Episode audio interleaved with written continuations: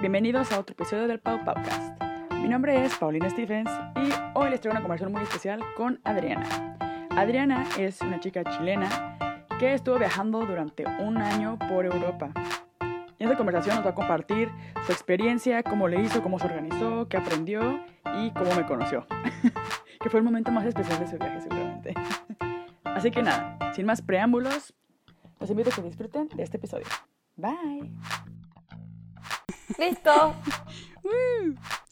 ¿Cómo estás, queridísima Adriana? Ay, bien. Bien, estoy bien, pero hace poco me cambié esta casa. O sea, me había cambiado antes, pero hace poco como que es mía con, con mi amiga. Ajá. Que me fui a vivir con una chilena que conocí acá y nos hicimos súper amigas. Y nos vinimos a vivir juntas acá y estamos viviendo en un lugar súper bonito. Tienes que venir a visitarme.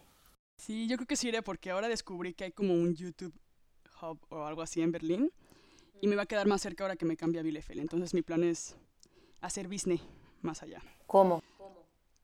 Pues nos vamos a cambiar en septiembre a Bielefeld, que está como, en teoría, que según yo, si no mal recuerdo, como a tres horas de Ya. Berlín. Entonces es relativamente más cerca. Y mi idea sí es como ir seguido allá porque pues allá hay más movimiento artístico y hay una tienda que se llama Biscuit China que Mm. quiero meter mis piezas. Es como una, una tienda donde solo venden cerámica como de artistas independientes. Mm. Entonces mi plan es como, en cuanto tenga más instalado el taller y todo allá, hablar con ellos y Claro. moverme más porque entonces aprovechar que está cerca. Entonces nos veremos más seguido. Bueno, te puedes quedar aquí ahora porque tengo casa. tengo sillón cama y tengo otra pieza. Todo es color de rosa y felicidad. No, claro. Eh, ¿Por qué pasa eso? También yo cuando esté, bueno, acá en Gadans, la chica con la que más me llevaba era mexicana. Era como, güey, la única mexicana que había en Gadans. Nos conocimos y fuimos como BFFs. Y nomás no puedo conectar con más gente, como que en el fondo nuestras raíces nos... Sí, es que yo creo que para que sea, a ver, lo que, lo que yo hablaba antes también era como cómo tú haces una relación profunda pero de adulto. Ajá. Entonces quizá eso, tú necesitas, un- necesitas más cosas en común para enganchar más rápidamente porque si no, con tus amigos de toda la vida del colegio, quizá, o sea, del, no sé, de la secundaria, no sé, de la universidad, pasaste tiempo como intenso juntos. Después cuando ya eres adulto ya no pasas ese tiempo de intensidad juntos, entonces necesitas más conexiones como para poder establecer una amistad más profunda, pienso yo. Sí, Pero, no, sí. Entonces quizás por eso enganchas más con latinos. Ah, y ahora tengo una nueva amiga mexicana, una nueva amiga brasileña de curso de alemán. Son como mi más amiga. Entonces, pero, pero yo pienso que pasa eso. A mí me pasó con ella, pero no creo que pase con todo el mundo. O sea, para ti que hubiese sido la única mexicana en Gadans, quizás fue suerte de que engancharan, porque yo aquí he Sí. conocido chilenos y como que No, sí. adiós, o sea, como buena onda, pero no. Sí, lo que hablaba, yo- yo tengo también teorías como, como sobre ese tema de la amistad de los adultos y todo eso, porque sí, también me pasa que le digo a Hagen, es que no conecto, o sea, le digo, yo no me considero una persona antisocial, de hecho me pasa mucho que, por ejemplo, hablábamos del factor vulner- vulnerabilidad. Cuando tú te abres con alguien, digo, yo siempre soy súper abierta, es como, y cuento, yo cuento todas mis penas, mis trajes, así, la primera persona que se me atraviesa y siento como un poco de confianza como de contarle, yo les cuento todos mis traumas, de que no, es que me siento acá y estoy sola, y, y la gente a veces es como, como que yo lo que espero a cambio es que ellos digan como de, ay, fíjate que a mí también me pasa, o, o no sé. claro. No, es como de, ay, eh, como de, güey, ¿qué pedo con tu vida de que me estás contando todo esto, ¿sabes? Adiós. no se abre. Entonces, si no se abren, no conectas. O sea, como que si no te cuentan como algo... Yo lo que he notado es eso, con la gente con la que he conectado y, y que puedo decir, son, son mis amigos y seguimos hablando y todo, son gente a la que si yo le he contado algo, ellos me han contado cosas también personales, sin miedo a ser juzgados. Entonces, como que, no sé, hasta, hasta contigo cuando nos conocimos, de que luego, luego empezamos a hablar Mm, y como de tu experiencia, no sé qué, y pues, güey, yo sé, sé cosas de tu familia, tú sabes cosas de mi familia, ¿sabes? Y Claro. es como nos acabamos de conocer y yo te conté todos mis traumas, pero es porque así es como se hace una amistad, yo creo, como que no puedes ser Sí. amigo de alguien si ese alguien no está dispuesto a contarte cómo se siente o no sé, yo creo. Y es Sí. difícil eso. Yo también pienso eso. O sea, porque, claro, esa es una manera de hacer amistad, pero también, claro, quizás es una cosa cultural de nosotros, que nosotros somos un poco más abiertos, pero yo tampoco me considero una persona que eh, abro la puerta y le ando contando todo a todo el mundo. Como que hay ciertas personas como que me, me dan confianza y con esa, ya. Pero yo aquí me he dado cuenta, en este continente, como más hacia arriba, que la gente es distinta, como que tienen otras distancias y uno tiene que aprender a, a relacionarse con esas distancias porque si no uno es muy invasiva. Entonces igual hay que tener como cuidado hasta qué punto y ahí uno entra, porque con gente como nosotros uno como que llega, entra y, y ahí ve qué va pasando, ¿no? Si Sí, funciona o no funciona. Ellos no, son como más dando la vuelta completa. Sí. Y, Yo soy muy intensa y digo, güey, a lo mejor hay gente que sí será como de, pa, no mames. Por ejemplo, Hagen, o sea, mi esposo que es alemán, a veces es como de, güey, ¿por qué contaste todo eso? y yo, Eh, "No nuestra sé, intimidad. La pasión, ¿sabes? Me, me encanta contar cosas. Pero sí, ahora que estuve en China también lo noté mucho, porque los primeros, la primera semana estuve con, con, o sea, rodeada de chinos. Era como que el, que el encargado de la residencia era chino y la chica que llegó era china canadiense, pero era más china que nada. O sea, esa como que se fue desde los 15 años a Canadá, Ah, ya. pero no conocía a Rihanna. O sea, de que fuimos a un karaoke y no sabía las canciones así, tipi, y era como de, güey, Beyoncé. Y ella era como de, no, es que no escucho. Y yo, güey, vives en Canadá. O sea, Sí. ¿Y qué? ¿qué carajos estás escuchando? ¿Dónde estás viviendo? ¿En qué agujero, güey? Pero bueno, como que se aíslan mucho en su comunidad.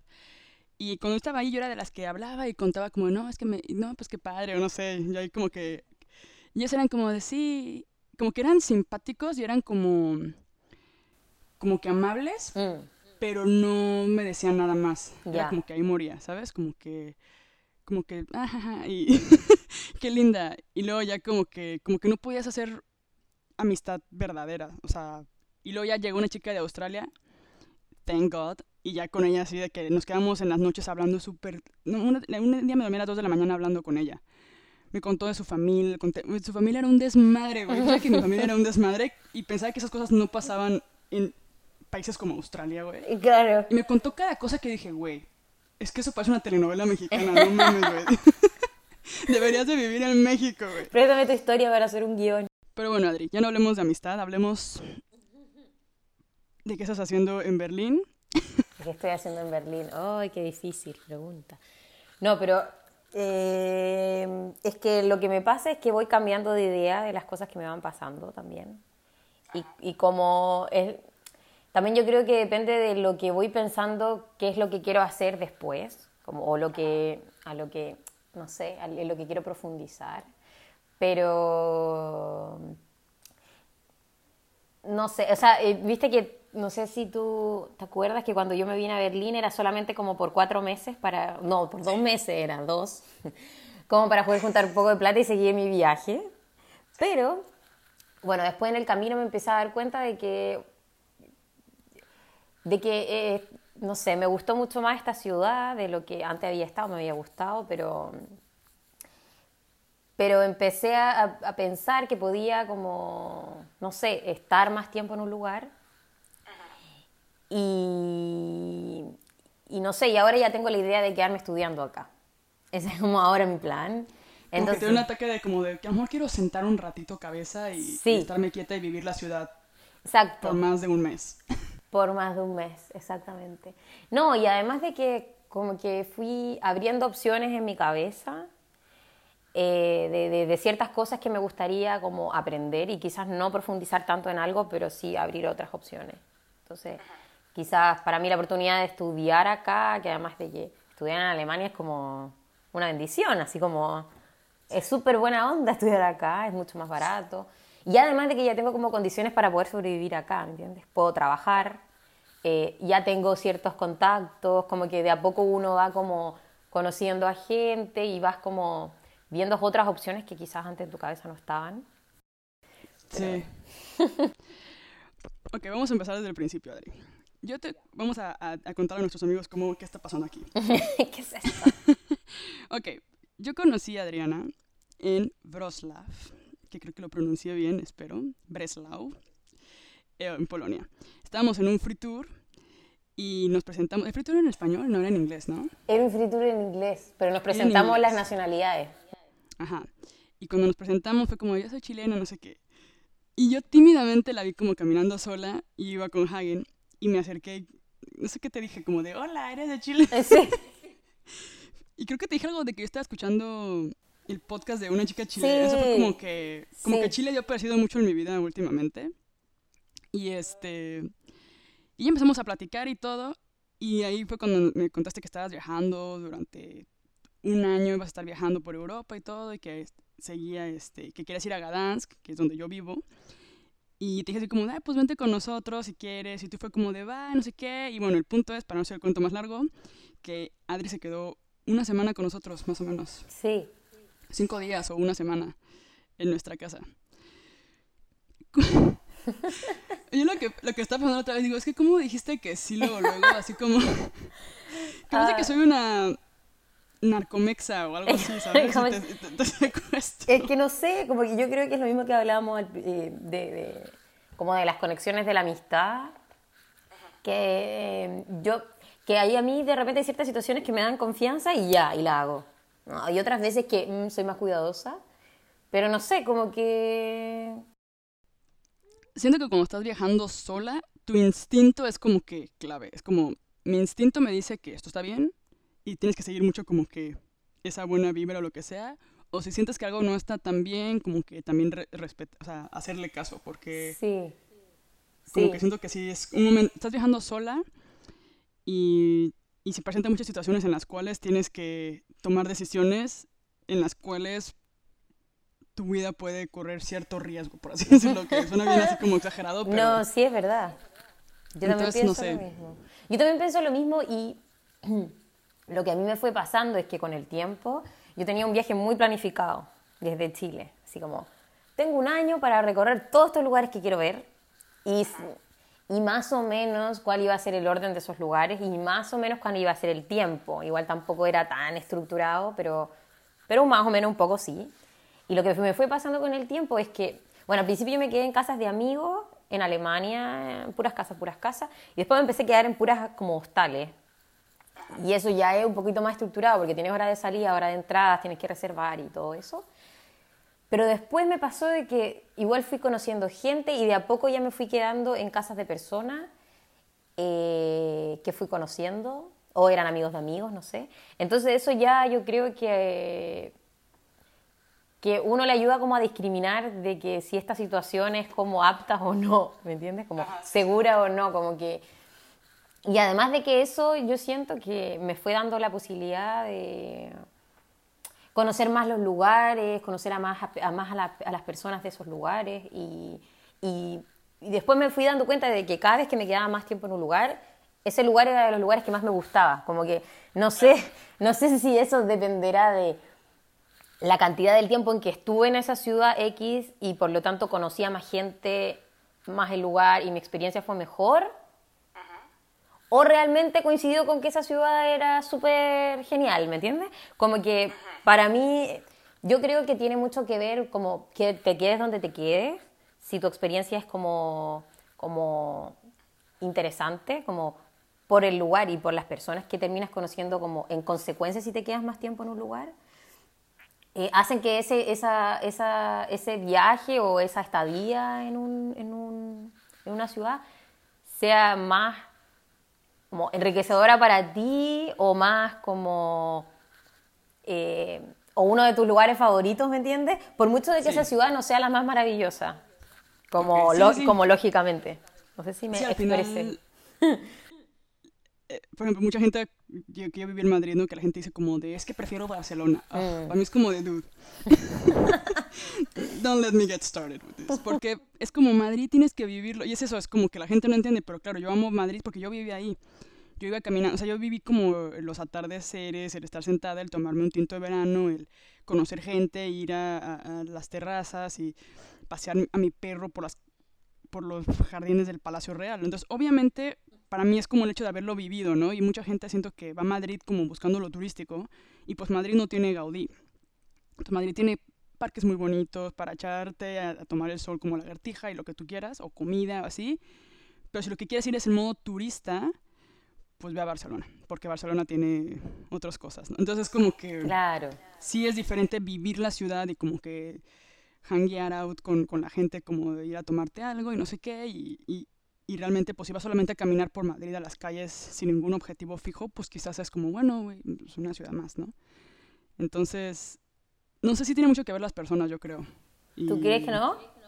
Que sí tiene mucho que ver. Ah, sí, yo también. como estar con la gente, este, que ellos te enseñen los rinconcitos o las curiosidades y no sé, vivirla, como vivir la, la ciudad, más que estar caminando a lo pendejo como...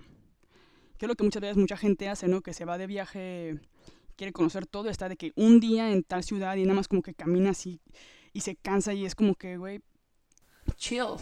No viste nada. como que al final ni lo vas a disfrutar, ajá, como que al final... No sé, yo soy más como de, de esa teoría, que también es respetable como el hecho de que hay gente que va y se lanza y... Sí, también depende de las posibilidades que uno tiene.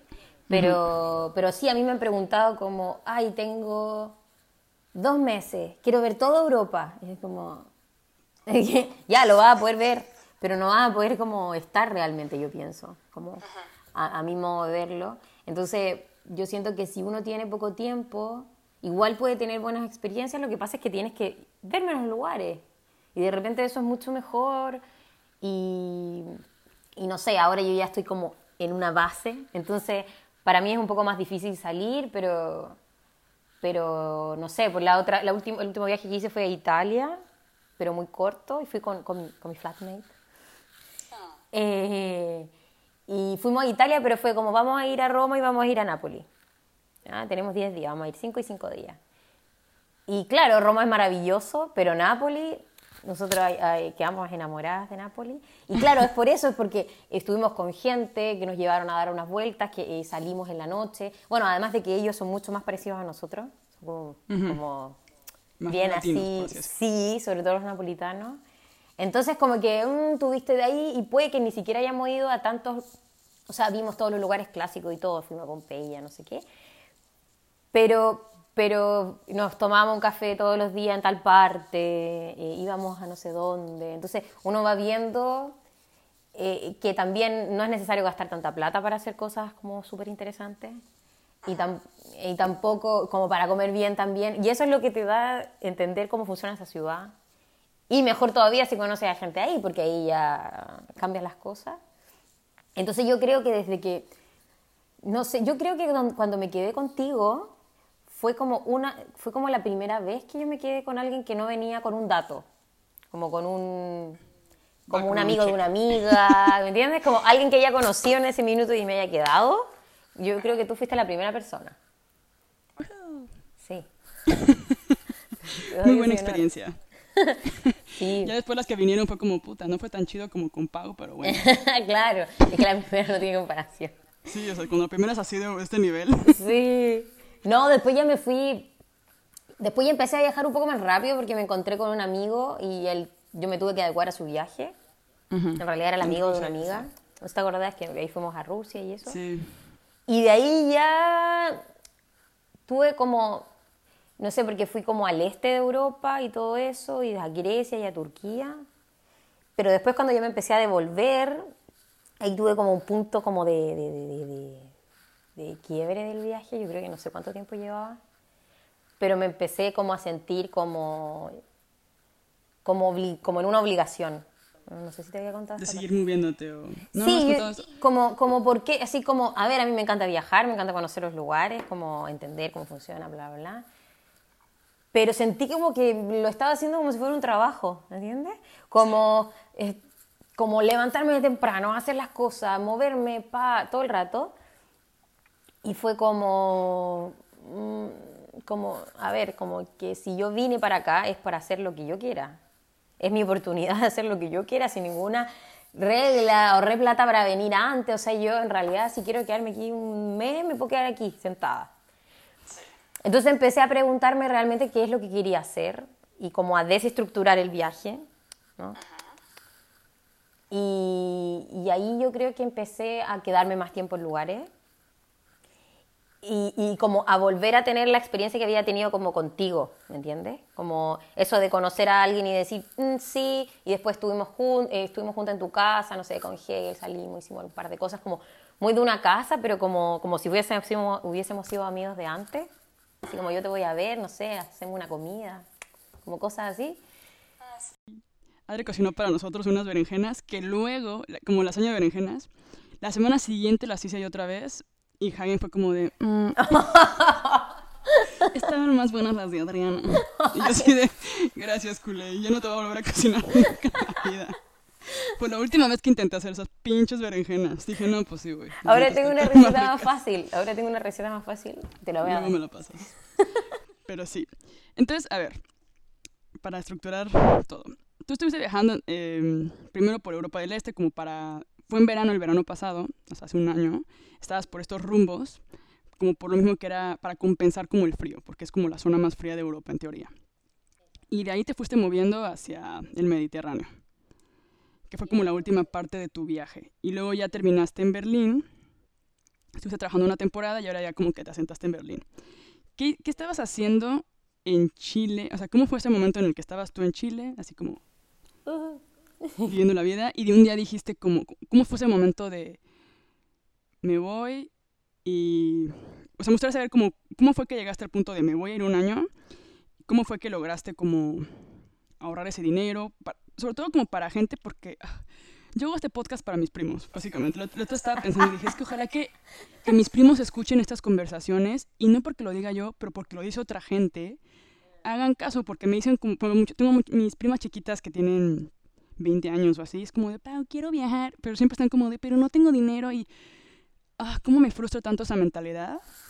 Sí, sí, y yo lo que hago es como, como que lo que quiero lograr con este podcast es entrevistar gente que está logrando cosas. O sea, a lo mejor no están ahí porque estamos chavos, o sea, estamos todavía como en proceso. Pero tú, por ejemplo, lograste dar ese paso que es, que siento que muchas personas se quedan estancadas, que es salir de tu país. O sea, una vez que sales, por ejemplo, ahora ya estás en Berlín y ya te estás empezando en quedar y estás como que viendo cómo hacer para quedarte. Y una vez que ya estás fuera, todo come, todo eh, come, todo, todo se come muy delicioso, pero también todo viene como más fácilmente, o sea, como que si quieres quedarte, como ya conoces gente, ya conoces el sistema, ya conoces cómo funcionan las cosas, pues puedes manipular toda tu manera. Y siendo latinos, porque por ejemplo, en Europa no, no valen tanto estas conversaciones, porque entre europeos, pues ellos pueden vivir donde quieran. Pero nosotros como, no sé, latinoamericanos, tenemos ese problema de la visa y no sé qué, entonces mucha gente es como de, ya no puedo trabajar allá porque pues no me van a querer. Entonces yo lo que quiero es como que nos digas tú cómo ¿Qué fue lo que pasó que decidiste salir? ¿Cómo hiciste para salir? Y, y podemos empezar con eso y luego te hacer otras preguntas, pero... Claro, obvio. Sí, miren. Lo que pasó es que yo en Chile estudié arquitectura, una carrera muy larga y terrible. Y bueno, yo siempre tuve, a ver, como que a mí me gustaban muchas áreas de, tenía varias áreas de interés relacionadas con el arte, con, con historia, no sé, con matemáticas. Entonces se dieron las cosas para que yo estudiara arquitectura, que según el mundo era una mezcla de todas esas cosas que a mí me gustaban, pero no, la arquitectura es de arquitectura, ¿no? No es una, no es una suma de cosas, es un concepto diferente. Pero la cosa es que yo en ese transcurso de la carrera Nunca me sentí afín al trabajo del arquitecto, pero sí me gustaban ciertas cosas que yo iba viendo en clase, ramos que iba tomando. Entonces decidí permanecer porque no encontré ninguna otra cosa como por, la cual cambiarme. Y en ese minuto de mi vida salirme y ver qué hacer no era una opción para mí. Quizás ahora lo sería, pero en, ese minuto yo decía, si no tengo nada, más, nada mejor o no tengo nada en mente a lo que cambiarme, yo me quedo acá y lo termino. ¿No? Ese era como mi modo de pensar en ese minuto. Y bueno, lo terminé. Pero en el último tiempo, en el último tiempo, sobre todo cuando me estaba titulando, empecé como a sentir como, bueno, además de porque mi proceso de título fue súper difícil, porque fue un tema bien complicado, en realidad toda mi clase sufrió mucho, todos mis compañeros sufrimos. Eh, pero en ese minuto yo empecé a decir como ya, ya, ya voy a salir, ¿qué voy a hacer ahora? Como había la posibilidad de seguir estudiando inmediatamente, pero era la misma, en la misma universidad, con la misma gente, con los mismos profesores, los mismos temas que a mí ya no me gustaban. Entonces también dije, no voy a estudiar algo de inmediato porque no sé qué estudiar y no quiero cometer lo mismo, el mismo como error que antes con, la, con arquitectura, como, porque en Chile... Porque en Chile las cosas, bueno, yo creo que en general en Latinoamérica es un poco así, como de que tú tienes como pasos a seguir para poder tener como una vida, digamos, como bien, como tú estás en, la, escuela, claro, te gradúas, inmediatamente después tienes que ir a la universidad, inmediatamente después tienes que trabajar y tienes que... Encontrar un trabajo fijo. Exactamente. tener hijos y... Y entrar en, en, el, en, la máquina, ¿me entiendes? Que después salir de ahí es súper difícil. Entonces, entonces yo, claro, eh, consecuentemente era como ya, tengo que ver qué estudio, entré, yo como que me, fui, me fue igual bien, pude entrar donde yo quería, a lo que yo quería, salí también bien, en lo que se puede decir, y, pero yo dije, no, es que yo no quiero, como que, ¿qué es lo que yo realmente quiero hacer? Y como no se me ocurría algo que hacer tangible, digamos, como de la vida real, tipo trabajo o estudiar algo, como cosas súper como que la sociedad te pide, no se me ocurría nada así, entonces yo dije, no, a ver, ¿qué realmente me gustaría hacer? Me gustaría viajar. Y a mí siempre me, gustó viajar. Hice algunos viajes como por Latinoamérica antes, pero nunca más que un par de meses, como un mes y algo. Oye.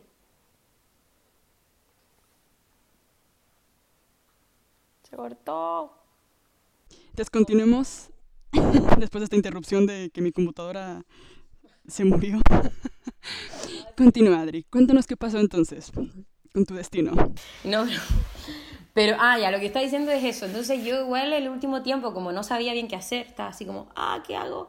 Em, empecé a pensar qué es lo que quería hacer en ese minuto, no como para el resto de mi vida, sino como qué es lo que quiero hacer ahora, siendo que ya voy a ser como libre, como terminé de estudiar, como que me titulé, entonces ahí, en ese proceso, justo antes de titularme, dije, un día dije, ya, yo quiero viajar.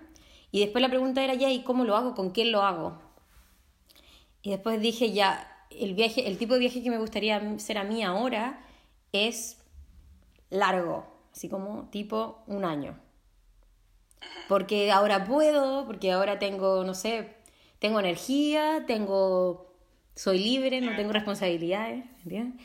Entonces pero ¿y quién va a querer hacer un viaje así tan largo conmigo? Como es muy intenso vivir con una persona, vivir con una persona es intenso, pero viajar con una persona es más intenso. Imagínate un año. Y yo en, tampoco estaba como con un novio que tú dices es como una persona con que puedes hacer eso. O las personas con las que yo había viajado antes, no sé, una prima o unas amigas, no estaban en la misma situación que yo. Ya tenían como, tenían otro tipo de vida en ese minuto y no tenían ese tipo de inquietud. Entonces dije, ya lo hago sola entonces. Y ahí fue cuando lo decidí, porque yo antes de eso era como mm, viajar sola. y, es que claro, pero si te pones a esperar como la persona exacto, Exacto, eso fue, igual fue, fue un proceso igual no, no muy largo, fue como, ya, entonces lo hago sola, ¿ya qué? Después fue decirle al resto de que voy a viajar solo un año. Entonces así como a mi mamá, oye mamá, sé que voy a viajar solo un año. Y mi mamá, mmm, igual era Europa, o sea, tampoco era como que me iba a ir a un lugar tan desconocido, era un lugar más fácil, como que tampoco quise tirarme a una cosa así tan... Y yo además que yo, yo había estudiado arquitectura, había venido una vez a Europa, pero muy corto, y había muchas cosas que yo, que yo quería conocer y nunca había visto, y dije, ya, quiero ir ahí porque nunca he ido, es lo que quiero hacer ahora. Me gustaría conocer todo el mundo y todo, pero primero Europa. Sí, Europa es como hermoso arquitecturalmente hablando, o no sé cómo se dice la palabra. Sí, y yo siento que, a ver, si tú, y si, y si uno viviendo en Latinoamérica y viajando un poquito en Latinoamérica, tipo, no viaje de hotel, tipo viaje, viaje, así como de mochila, no sé, viajar por Europa es súper fácil.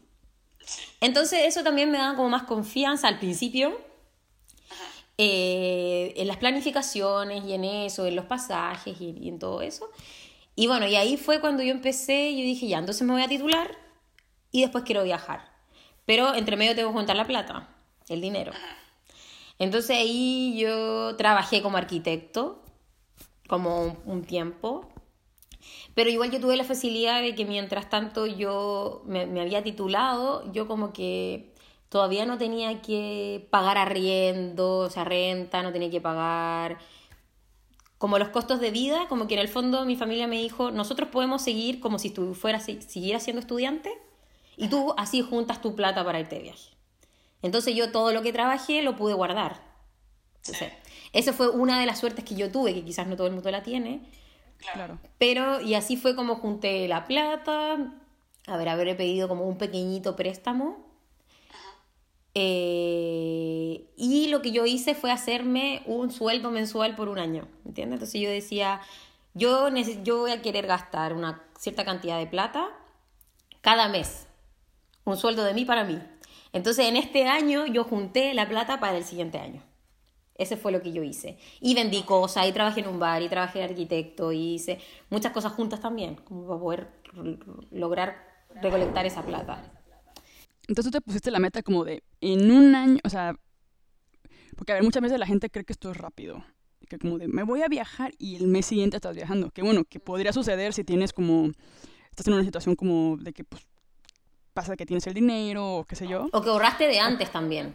Ajá, o que surge algo de que tu abuelito trabajó para Aeroméxico y tienes vuelos gratis, o sea, cosas así random de la vida. Pero normalmente, pues tienes que trabajar y invertirle tiempo y, y eso, como que también no, no, por ejemplo, co- como dice, hay una, una frase, pero bueno, que es como de no, como que no te dé pena, ¿no? Como que es trabajar de mesero, trabajar de lo que sea, con tal de conseguir el dinero para tu objetivo y tener bien claro como de en un año me voy a ir y planificar todo, porque siento que a veces la gente es como de voy a viajar y ahí muere. y no se ponen como el objetivo de, a ver, voy a viajar, pero por cuánto, como tú dices, me puse el tiempo de cuánto tiempo quiero estar viajando, voy a hacerlo sola, voy a viajar durante un año, me voy a Europa, como que tuviste objetivos muy, muy claros. Sí, Y luego fue como de cuánto dinero ocupo mensualmente. que eso también fue una apuesta. Fue una apuesta porque igual yo hablé con un amigo que había viajado largo, no mucho por Europa, pero largo, digamos, y le fui preguntando más o menos cuánto, cuánto, cuánto él había gastado. que cuánto es más o menos, por ejemplo, si alguien se fuera a viajar, ¿cuánto recomendarías? Es que por Europa y yo gasté mil euros mensuales. Entre viajes, comida. Claro, mil euros mensuales, que en algunos lugares era menos y en algunos lugares era más. Pero en el fondo yo iba compensando como... A ver, y tenía una cantidad de dinero diario que podía gastar. Y claro, y, a- y además que había que contemplar un poco los vuelos y esas cosas, o, lo- o lo- o los buses. Pero igual ahí uno va como compensando las situaciones, como voy a dormir en el bus y no gasto alojamiento, entonces, y así, ese tipo de cosas, porque tampoco viajé millonaria. Tampoco era como que comía todos los días afuera, ¿me entiendes? Como- A ver, yo creo que en el, en el camino van surgiendo otras maneras de hacer el viaje más barato. Pero en primera instancia, si tú, lo, lo mínimo es estar en un hostal, y en los hostales tú generalmente puedes cocinar. Entonces, yo lo que hacía era, tenía como un, un pequeñito bolsito con cosas para comer. Porque uno es una persona, y si yo me compro una bolsita de algo, no la voy a dejar en el hostal y me voy a comprar otra bolsita de algo en la siguiente hostal. Y obviamente en cada lugar que yo iba me, me compraba algo del lugar para, de comida rica de ese lugar. A ver, cuando yo salí de Chile, yo pensaba más como... No sabía de algunas otras opciones que se puede hacer para viajar sin gastar tanto dinero. Como por... Entonces, lo que yo tenía más planeado era quedarme en casas de amigos o de amigos de amigos, que después uno ya llegue y lo dice, como te dan el número de alguien, esa persona como que te introduce y después tú dices, hola, soy Juanita, amiga de no sé quién. Eh, yo me podría quedar en tu casa, como, pero al principio te da como vergüenza, pero después ya es, si esa persona quiere, te va a decir que sí, si no quiere, te va a decir que no, y ya. Porque nosotros somos muy así, en general, bueno, en Chile por lo menos, es que como que uno no, no dice que no, aunque lo quiera decir. Entonces. ¿me entiendes? Entonces, después tú de repente dices, "Mm, quizás esa persona no quiere recibirme. Y como que se está obligada. Pero en otras partes, que no somos nosotros, la gente te dice que no si no quiere o no puede. Que ya alguien cuando está en Europa, que en Europa son como más así, más honestos. Sí, como no o sí. ¿Sabes qué? No puedo ir. Exacto, entonces a mí una amiga me dijo eso, como, porque una amiga me recomendó acá, o sea, me, me puso en contacto con una alemana que era amiga de ella, y yo le pregunté a esa alemana. Y ella me dijo que sí, que ningún problema, no sé cuántos días, incluso otra vez después me fui de, de Berlín y volví a su casa, y yo le decía a mi amiga como, hoy quizá es un poco extraño para ella, y mi amiga de Chile me dijo como, a ver, si ella te dijo que sí, es porque quiere y porque puede, si no te dice que no. Entonces, como no te sientas, como no, no, no le veas doble, eh, no sé, sentimiento a eso, es, ¿Sí o no? Y ellos son así mucho más claros. Bueno, pero aparte de eso, y las hostales yo pensaba ya viajar con, en, ese, en esa onda, digamos. Pero en el camino me di cuenta que hay otro tipo de cosas como no sé, couchsurfing, que tú te puedes quedar en la casa de alguien. ¿Eso lo intentaste? Yo no lo había intentado. Ahora con mi amiga nos quedamos en Italia en couchsurfing. En Roma y en Nápoles. Los dos lugares no gastamos nada en el alojamiento. Entonces, eso es una opción que, claro, uno tiene que moverse, uno tiene que hablar, estar en contacto con la persona, eh, hacer como vida social con esa persona. Porque al final, esa gente no lo hace con algo a cambio, pero en el fondo igual la idea es que sea algún tipo de intercambio en algún sentido, ¿me entiendes? No, no es de plata, pero quizás es de de pasar un tiempo con esa persona, de quizás esa persona quiere saber algo de ti o quizás quiere hacer, quiere practicar un idioma. Pero, ah, y también hay otra cosa que yo no la sabía, era que hay eh, workaway, que son trabajos de voluntariado. Entonces ahí uno no necesita visa de trabajo, porque está haciendo un voluntariado, y uno está trabajando una cierta cantidad de horas por vivir. Y a veces comer gratis en un lugar. Entonces yo hice eso en Barcelona y estuve allá como un mes y algo y trabajé en un hostal. Y aprendí inglés ahí en el hostal porque yo no sabía nada, yo no sé cómo me contrataron, porque en ese hostal, siendo España, hablaban todo el rato inglés. Todos. Yo era la única voluntaria que hablaba como castellano nativo. El resto nadie. ¿Me entiendes? Entonces yo que con mi inglés pobre me entrevistaron así ahora como nosotros, como una entrevista así como online. En inglés. Y yo no sabía que más encima el que me hizo la entrevista era un inglés. O sea, peor. Y yo como que me defendí como pude, porque en ese tiempo no... Así que fui a Barcelona y me quedé allá y todo. Y claro, eso hostal estaba súper buena porque hice, era como un poco así como el team de animación, imagínate, de un, de un hotel. Pero este era de un hostal y un hostal como que quería ser divertida. Así como tenía actividades para salir en el día, tenías que ir con la gente a los bares o ir a unas discotecas, cosas así. Ajá y pasar tiempo con la gente. O sea, tú tenías que, tu trabajo era hacerte amigo de los huéspedes. Pero la cosa es que eso te sirve para... Es un tipo de viaje distinto porque es un viaje mucho más lento, porque tienes que estar en una ciudad y cumplir una cierta cantidad de horas. Entonces, si tú te quedas, no sé, un mes en una ciudad, está súper bueno porque vas a tener tiempo libre y vas a vivir gratis en esa ciudad. Entonces, eso es otra manera. Pero al final siempre todo va a tener un costo, o es plata o es tiempo. Y después ahí mismo conoces a mucha gente, porque hay mucha gente que está en esa misma onda. Yo ahora me he juntado con algunas de las personas que conocí en Barcelona, que han pasado por Berlín, por ejemplo. Igual es bonito porque tú ves la experiencia de otras personas que están viajando y que no necesariamente el viaje es como algo eh, como tan específico o como en las vacaciones en tu vida. Como que el viaje también puede ser una experiencia de transición o, para ver qué es lo que tú quieres hacer o para conocer a otras personas o, o, para, o para desconectarte y vivir otra realidad por un tiempo. Eso también puede pasar. Es que siento que viajar te cambia y para bien sí o sí. Por ejemplo, siento que el hecho de estar en tu caso, por ejemplo, tanto tiempo sola, teniendo que lidiar con situaciones de toma de decisiones, de, de, no hablar el idioma, de no, no sé, de estar moviéndote todo el rato sin tener como que un hogar o lo que sea, a huevo creces, o sea, y para bien. Siento que es como que después de haber, por ejemplo, te la volaste. Ese, cuando Adri se quedó con nosotros, eh, ella cuando se iba la llevamos a, a la estación de autobuses y tenías como dos maletitas, como la maleta de backpacker esa larga. Sí, ahora ya las boté. Cuando agarré, cuando yo intenté cargar esa maleta, casi me quiebro la espalda. no, traías piedras o no sé qué, y dije, es que ¿cómo puedes estar cargando con esto, güey? O sea, qué chinga, ¿sabes? Como, pues traes toda tu casa ahí, en, en ese backpack. Entonces, es cansado y es como que, entonces siento que es como un reto de que pues que te hace crecer como persona y que después de haber sobrevivido esta etapa de, de estar en chinga tú sola de un lado, porque viajar, por ejemplo, ahora que estuvimos en China fue lo que descubrimos Hagen y yo, ¿no? Fuimos a China y fue muy cansado. Y fue una chinga y de hecho a mitad del viaje estábamos ya destrozados. Y, era, y Jaime decía, es que me siento súper, o sea, siento que voy a regresar súper cansado a trabajar. Y dijimos, es que esto es un viaje, o sea, estamos viajando, no estamos...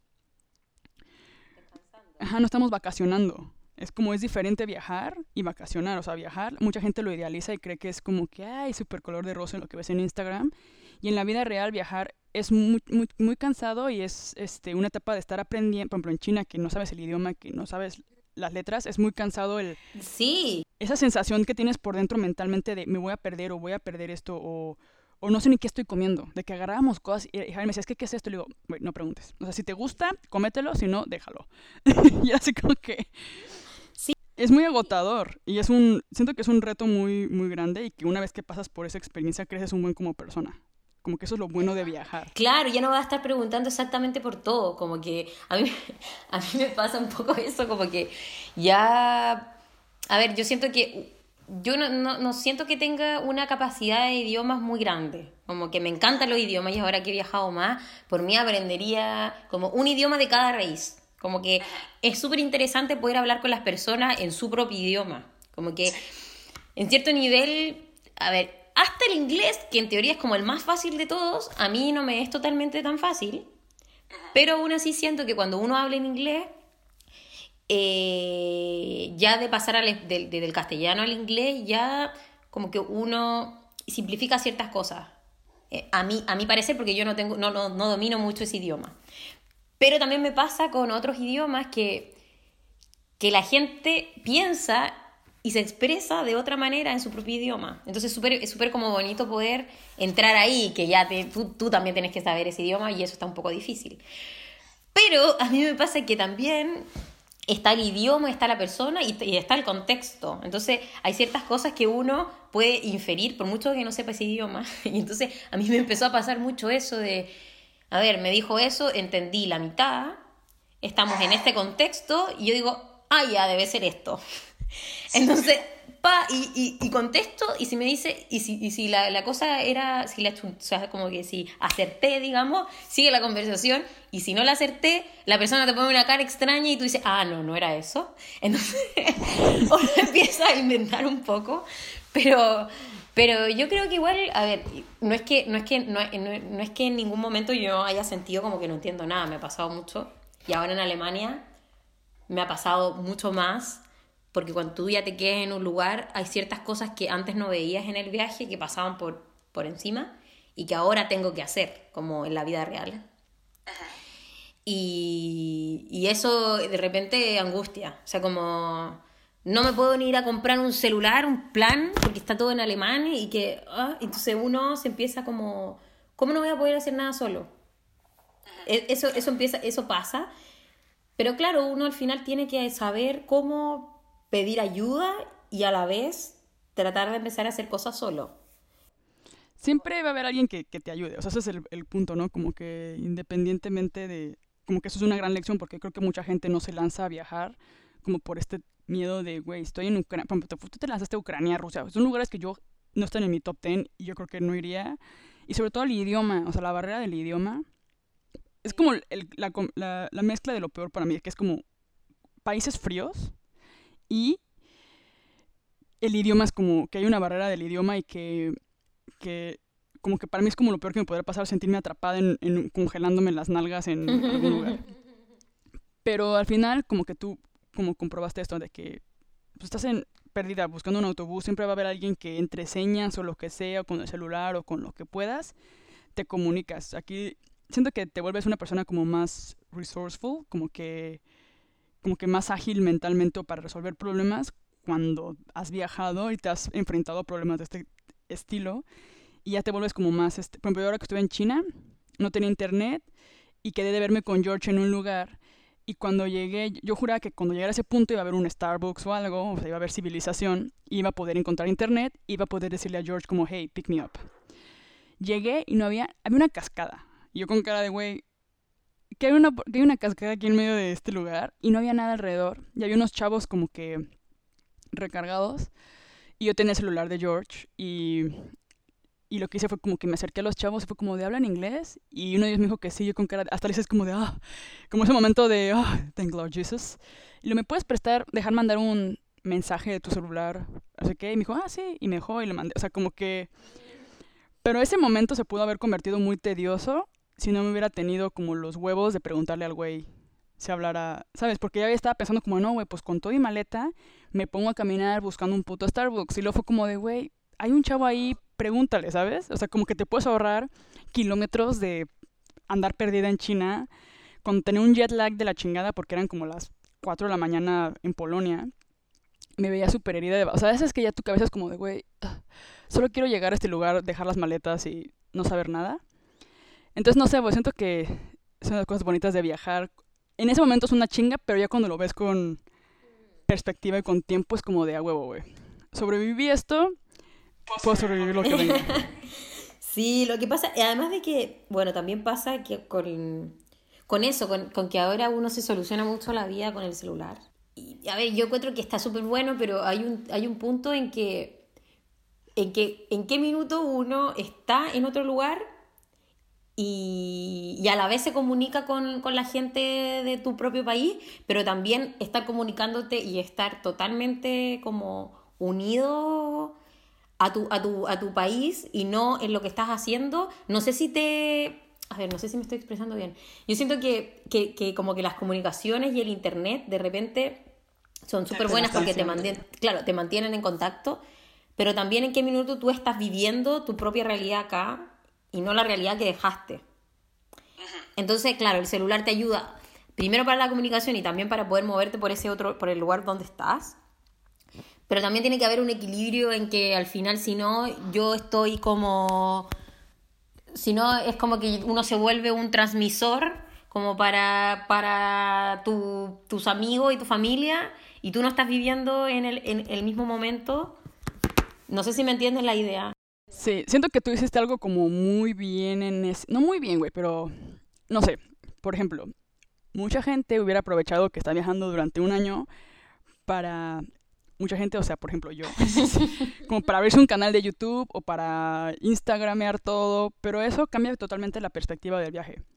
Entonces siento que en tu caso, algo que a mí me gusta mucho es que no lo hiciste con, como, con pretensión, como que tú todo el rato, por ejemplo, tu Instagram es como normal, o sea, sí compartes tu viaje, pero tu intención no es ser una Instagramer viajera, ¿sabes? que podría hacerlo porque ya estás allá y estás haciéndolo, pero tú tu viaje lo tienes como con otros objetivos y a mí eso me parece muy, muy bien. Siento que últimamente ya con lo de los influencers y la chingada, puedes dejarte influenciar mucho por esas cosas y al final no hacer lo que quise, como que perder el objetivo de todo. O sea, que al final, mucha gente al final su objetivo no es viajar, al final su objetivo es vender esta idea de que, oh, soy súper chingona porque estoy viajando y, y no sé, siento que en, en tu caso como que estuvo bien, porque como que tiene que ver con el objetivo que tú tenías, que era como más bien reencontrarte a ti misma y sí, como que tener esta experiencia para ti. Sí, claro, como sí, más allá como de la de lo que se ve y todo, porque claro, al final yo lo uso un poco como para poder para poder mostrar lo que hago a la gente que, que dejé allá, digamos, eh, de, de, alguna manera, y, y, no sé, como para poder mantener el contacto, igual es divertido, uno va también poniéndose en contacto con las personas que va conociendo en el camino, y eso también es interesante, pero sí, no, no era, como, no era como que tuviera una línea editorial, digamos, la... Sí, no, es, es, muy honesto lo que tú estás haciendo, o sea, compartes como la realidad y compartes lo que estás viviendo y, es no, y está bien compartir, obviamente, porque también inspira a más gente y sobre todo dices a la gente que dejaste y todo, pero no estás compartiendo la foto tuya debajo de la cascada en bikini, diciendo como de a huevo, güey, estoy viajando y la vida es color de rosa aquí en Rusia. que, como que no, no sé. Que es respetable si lo hacen, pero al final como no perder el verdadero objetivo del por qué estás haciendo las cosas y como que el ser honesto de el por qué estás viajando. Te preguntar, ¿sientes que, que Adriana de Chile hace un año y la Adriana actual han cambiado gracias al viaje? O sea, ¿sientes como una evolución o cambios o, o por lo menos claridad en tu vida o Sí, sí, yo siento que, mm, bueno, ahí depende de, de, cada uno, ¿cierto? Como, en mi caso, hay ciertas como, no sé, como, como, como posiciones frente a la vida o actitudes que yo tenía, eh, que ahora siento que quizás como que han cambiado un poco como para mejor, como, como que dentro de, de no sé, yo siento que dentro uno mismo tiene como sus propias limitaciones que de repente se autoimpone y llega un punto que uno dice, ya, pero ¿por qué, ¿por qué estoy haciendo esto si no me está como haciendo feliz o, o ¿me entiendes? Y a mí me pasaba un poco eso como, bueno, primero como con lo que te conté, de que yo hice todo un viaje súper estructurado y después en el medio me di cuenta y yo digo, pero ¿por qué tengo que seguir un plan que yo inventé para mí misma, sin que nadie me dijera nada? Y, y, si lo quiero cambiar, ¿qué importa? ¿Entiendes? Pero eso, por ejemplo, eso era un rasgo como mío, que claro que yo pude ver muy literalmente, muy tangiblemente en el viaje, y decir, sí, está súper bueno ser una persona organizada, pero también está súper bueno ser una persona flexible, ¿no? Como poder, eh, entonces, a ver, eso es un, una de las cosas que a mí me pasó, y también como de poder ver eh, qué es lo que yo quiero, como como un poco más honestamente y sin la presión de las otras personas, que por mucho que en mi caso nadie me presiona, como que yo tengo una familia súper super abierta, como que me apoya y todo, pero sí hay una cosa así como social que uno dice, debería estar haciendo esto en este minuto. Con hay gente que me dice, ah, con la plata que te gastaste, ¿te podría haber comprado un auto? Sí, me podría haber comprado un auto. Pero yo, ¿para qué quería un auto? ¿Me entiendes? Como, entonces, como, hay son cosas que uno quiere o no quiere o, ahora sí ahora voy a volver a Chile y bueno quizás voy a ver voy a enganchar con gente quizás no voy a enganchar con gente. No sé como que a mí yo siento que sí eh, que sí me ha cambiado eh, y que claro he descubierto muchas cosas como como de mí para mí como muy como personales como de personalidad. Sí, como que el distanciarte de tu entorno, el distanciarte de la gente, porque la gente te está influenciando, el entorno o ciertas creencias que ellos tienen que de alguna manera influyen también como que en lo que tú crees, ¿no? Como de, debería de querer viajar durante un... O sea, ¿es eso lógico?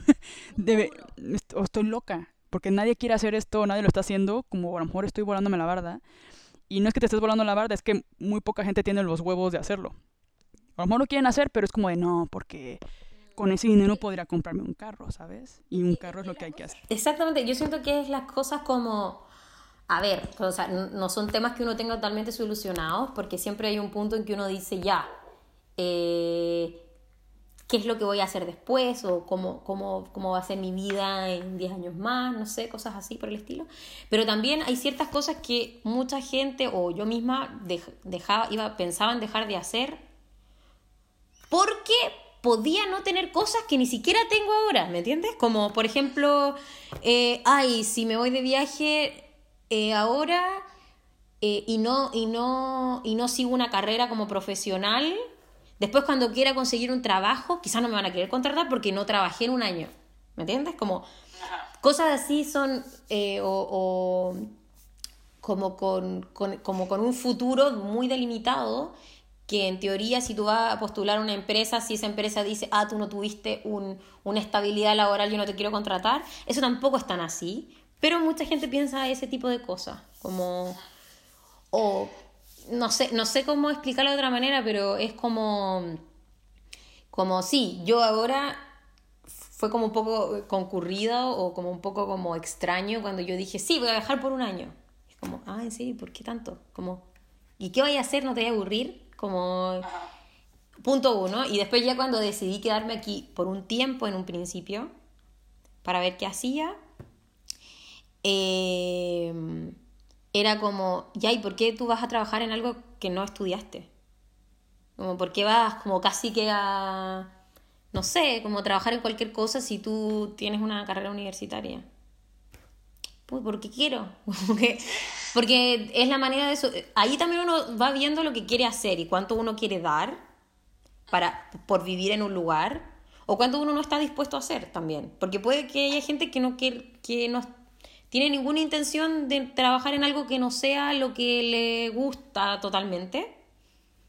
O no, ¿entiendes? Como que depende de la situación en que está la gente. Para mí no me hacía ningún problema porque mi idea es como buscar otras cosas entonces, pero, pero claro, desde, desde la visión como más como tradicional es como cómo tú vas a ir a trabajar de mesera si es que tú eh, tienes una carrera profesional o como cosas así. Entonces... al final es como que, siento que eso es un problema que tenemos, no quiero generalizar, pero lo voy a hacer, como en Latinoamérica, o sea, como el hecho de que la gente es súper judgy, como de que te juzgan bien cabrón, como por arriesgarte a hacer otras cosas. Ya cuando lo logras es como de, ay, qué chingona eres. Pero en el principio siempre te están como que, como que comentando como sus opiniones y eso te hace como que dudar de las cosas, pero al final siento que cuando logras salir de eso y logras ser honesto contigo mismo y con lo que tú quieres, es cuando logras realmente ser feliz. Porque es como, que, güey, estudié arquitectura, pero aún estudiando arquitectura no me estaba latiendo tanto. Quizás arquitectura no es para mí. Yo te estoy feliz donde estoy. O sea, estoy feliz viviendo en Berlín, estoy feliz con este estilo de vida que tengo. Estoy todavía como eh, intentando descubrir hacia dónde va todo esto. Quizás me regreso a Chile, quizás me quedo acá, pero al final estás siendo honesta con lo que quieres tú ahorita y con lo que tú necesitas ahorita. Y ahorita necesitas esto. Entonces no tiene nada de malo. Y al final, este, algo que yo he como que aprendido en estos últimos meses es como el hecho de, por ejemplo, yo me sentía muy frustrada porque el dinero que yo genero, que he estado generando al principio del año, no tenía nada que ver con lo que yo hago de mi creatividad. O sea, no tenía que ver con YouTube, no tenía que ver con los monstruos que hago y esas cosas. Entonces yo cuando me fui a China, el dinero que junté, lo junté de ser niñera y lo junté de hacer unos videos que no tienen nada que ver con los videos que yo hago, que eran como unos reviews de una aplicación. Y ¿qué más hice? Hice también como contesté reviews de, de la misma aplicación, me pagaron como por... Y este, entonces al final junté el dinero como para China parte de dinero también me lo dio Hagen, entonces, y yo me sentía como medio culpable por eso, como que logré mi objetivo de hacer la residencia en, en China, pero me sentía culpable porque el dinero que yo usé no era un dinero que venía de mi creatividad o de mi trabajo creativo y así. Y luego ya como que escuchando unos podcasts y así, me di cuenta que como de, güey, no tengo por qué, o sea, como que lo que te dicen es como, güey, siempre cuando puedas hacer lo que quieres hacer, no importa de dónde chingados venga el dinero, güey, no importa si estás trabajando de mesera, no importa, mientras lo que estés haciendo te permita seguir, en mi caso, por ejemplo, teniendo mi trabajo eh, con mi creatividad. O sea, como que yo no estoy dejando de hacer lo que me gusta hacer y lo que disfruto hacer por hacer estas otras cosas, pero estas otras cosas me dan el dinero que yo necesito, las herramientas que yo necesito para poder seguir haciendo lo que quiero hacer, que es hacer residencias, o que es hacer mis monstruos, o que es viajar y hacer un video de YouTube, bla, bla, bla. Entonces siento que eso también aplica como en tu caso en el aspecto de que, güey, quieres vivir en Berlín, si para vivir en Berlín tienes que trabajar de esto o de aquello y estás tranquila y puedes tener este apartamento que está súper bonito y puedes ir a tus clases de, pagarte tus clases de alemán y, güey, ¿qué chingados te importa si estás haciéndolo como arquitecta o como lo que sea? O sea, es como... El chiste es estar feliz. Yo también pienso lo mismo porque además de que, o sea, claro, yo para mí mi objetivo sigue siendo como o sea, ahora mi, mi, nuevo objetivo es como, claro, estudiar algo como que, que me interese, que quizás no sepa para qué lo voy a usar, pero que algo que realmente me interese mucho, como que tenga ganas de ir y aprender cosas nuevas. Eso, eso, claro, yo que, claro, me gustaría hacer un máster.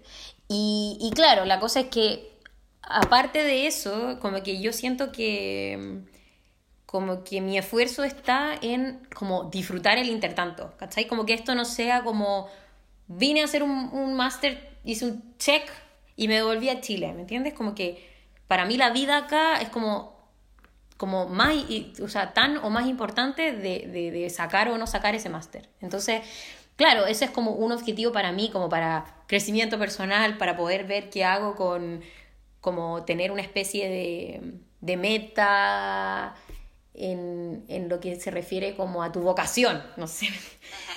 Pero lo otro es vivir y, y, y, que tu vida, dependiendo, eh, sea lo que sea como lo haces para juntar esa plata, sea una vida agradable en un lugar que te gusta. Entonces, claro, a mí me gusta Berlín eh, porque, porque puedo hacer muchas cosas acá, porque tiene mucha variedad de situaciones, porque además puedo vivir de una manera muy buena haciendo cosas que, que, no, que tampoco necesito tener una calificación y necesito tener un idioma tan, tan grande, entonces puedo sobrevivir con eso. Y no en cualquier parte del mundo se puede sobrevivir así. Claro, esa es la gran diferencia entre ser un mesero en Europa y ser un mesero en México. Entonces, claro, no es que yo quiera ser mesera toda la vida y, y no es porque no, y no es como porque desestime a los meseros, es como porque no me apasiona ser mesera, ¿me entiendes? Pero... Eh, está bien. Pero claro, entonces y, y, si, y, si, paralelo a eso puedes tener una, como una buena una vida, digamos, entretenida, interesante, me puedo mover, puedo viajar y puedo estudiar algo que, que, que me es como, como enriquecedor, para mí esta, esa, esa situación está súper buena. Eso es calidad de vida. Es como estoy estudiando, estoy viviendo bien, estoy viajando, estoy, no estás como sufriendo. Es como estás viviendo bien, güey, porque al final eso es la vida, no es tener un Lamborghini. Exacto. O sea, la vida es estar Y no es que uno vive tan... Claro, y no es que uno vive así como en la pobreza, ni tampoco que ande, no sé, yo siento que uno tiene que tener... Ahí tiene que ir equilibrando los, los niveles de las cosas también para poder funcionar, pero... ¿Qué es lo que te iba a decir? Ah, yo me acuerdo que tú me preguntaste algo como lo de las visas. De si es que la gente, porque es como súper tema. Sí, a ver, lo de la visa a ver, tú te fuiste con la visa, Working Visa, que yo no sé si la tenemos en México. Una Working Holiday. Pero antes de la Working Holiday yo no tenía idea ya que existía esta visa porque es súper nueva. Y yo pensaba irme con los tres meses que casi todos los países de Latinoamérica tienen para venir a Europa. Y después cambiarme a algunos de los países que están cerca de Europa y que no son del área.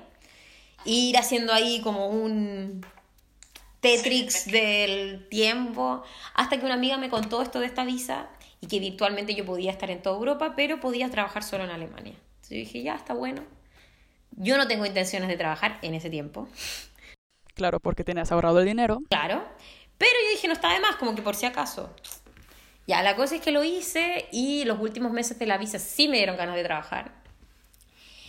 Eh, y me dieron ganas de quedarme y ahora estoy viendo otras opciones para poder estudiar y eso ya son otro tipo de visa. Pero a lo que iba es que creo que México, por ejemplo, no tiene esa visa. No tiene con Alemania, por ejemplo.